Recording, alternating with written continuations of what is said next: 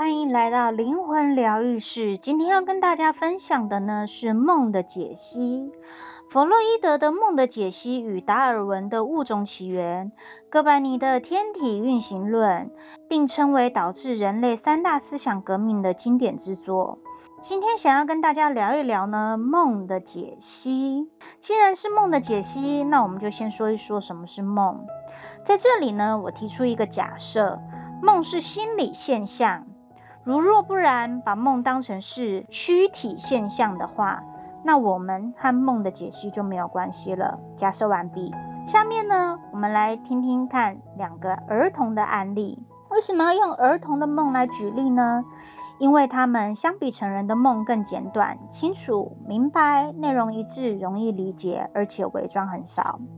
第一个案例呢，一个一岁的小男孩将一篮樱桃作为生日礼物送给另外一个孩子，他显然不愿意这样做。尽管大人允许他可以得到一些樱桃，但是第二天早晨，这个小男孩说：“我梦见我已经吃光了樱桃。”案例二。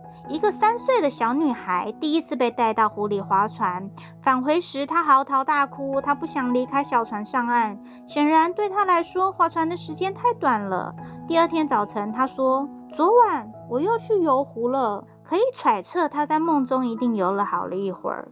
在这两个梦例中呢，儿童将先前的经历送樱桃跟游湖以梦的方式反映出来，这种经历呢，对他们来说是一种遗憾，同时也表现出他们渴望和愿望。于是他们便借助梦直接的不不和不伪装的满足了这种愿望，在梦里吃光了樱桃，尽兴的游湖。当然，我们也可以说这是日有所思，夜有所梦。因此，我们得出梦的第一个特点。梦是对愿望的满足，这个特点呢，放在成人身上同样也适用哦。尤其是那些忍受饥饿的囚犯，或者是旅行者，或者是探险者，我们会发现呢，在这些情况之下，梦的内容是他们需要的满足。我们看一个南极考察者在他的日记中描述自己探险过冬的生活。他说：“我们的思想意图通过我们的梦很清楚地表达了出来。以前我们从来没有那么多那么多栩栩如生的梦，甚至那些以前很少做梦的人，当我们早晨互相讲述梦境的时候，梦中的故事也是那么的长。可是想到的是，我们的梦最经常涉及的是吃与喝。我们。”中间有一位朋友，他往往在晚上梦到他被邀请参加宴会，而另外一位朋友则梦到呢，他在漫山遍野里面，而还有一位朋友呢，他则梦到船扬帆而来，穿越过广阔的水域。还有一个梦值得一提，邮递员送来了我们的信件。并且向我们反复解释为何信件会迟迟不到，这也许是表达了我们很多人内心的一个共同想法：渴望与外界交流和归家。这是一个南极考察者他在日记里面写的。我们都知道，想要想保障我们的睡眠顺利进行是需要一定条件的，比如说适当的温度。适当的声音，因为这些因素都会透过我们的生理产生刺激，对睡眠进行干扰。除了生理刺激会影响睡眠以外，还有另外一项因素也会干扰睡眠，那就是心理因素。生理因素的干扰可以对环境通过调节来去除，但是心理因素的干扰的去除呢，则是依靠梦。我们来看一个例子，无论是谁，如果晚餐吃得太咸，在夜晚就会感到口渴。这种情况呢，通常有时候晚上会梦到自己在喝水，但是做梦不能真的解决他口渴的问题，所以他就会醒来，然后真正的去喝水。尽管梦并没有真正消除身体饥渴的需要，但是却起到了一个重要的作用。就是保护人的睡眠不受饥渴的干扰，不让刺激惊醒睡中人，暂时满足了睡着的人想要喝水的愿望，以维持一个圆满的睡眠。因此，我们得出了梦的第二个特点：梦是睡眠的保护者。现在回到前面那个小男孩和小女孩的梦。首先，我们来看小男孩，我想吃这篮樱桃。而梦的内容是我已经吃光了樱桃。小女孩说，我还想继续游湖。而梦的内容则是我正在游湖。所以可以得出梦的第三个特点：梦是表达愿望的方式，是一种幻觉的体验。到这里，我们就知道，经常说白日梦有助于心理健康，因为白日梦实际上呢是满足我们一个人的愿望、野心、情欲等等，并且在白日梦中，尽管没有梦境中的景象那么真实。但是也是非常生动的，是不是？很多人是不是爱做白日梦，幻想着自己很有钱，幻想着自己呃有大房子，幻想着自己在干嘛干嘛？是不是这些都是白日梦？其实这些都是正面的，都是正向的，它是有助于我们心理健康的。梦的三个特点呢，就说到这里。接下来呢，我们来聊聊解析的部分。做梦的人呢，很可能知道他梦的意义。只是他们不知道自己知道它。由于正是因为这个问题跟原因，所以他们认为自己确实不知道它。这一点能够从催眠得到印证。我们来看一个例子：安排某些人进入催眠状态，让他们有些某种的幻觉经验，然后叫醒他们。被实验者们呢，起初表示。他们对催眠时所发生的事情一无所知，但是实验者却要求他们说出在催眠状态下所经过的一切。他们坚持说他们不记得了，但是实验者再三肯定，坚持说他们知道那些经历，而且肯定能够记得起来。那些人呢，就开始犹豫了起来，开始回忆，开始模模糊糊地记起催眠的时候，好像发生了某些事情，接着又记起了另外一件事情，然后慢慢的记忆就越来越明显，越来越完整，最后就不再有任何遗漏了。从这里可以看出，既然他们记起来发生什么事情，并且是从自己的亲身经验得到的，那么我们就可以得出了一个结论：他们其实早就知道了这一切，只是他们自己没有意识到自己知道而已。他们不知道自己知道，并且还认定自己不知道。那么为什么可以用催眠来印证呢？因为催眠被称为人工促成的睡眠。我们让被催眠者进入催眠状态。在此期间呢，所做出的催眠暗示与自然睡眠的梦呢，是有异曲同工之妙的，并且这两种状态下的心理情绪呢，也十分相似。我们知道梦的解析的意义。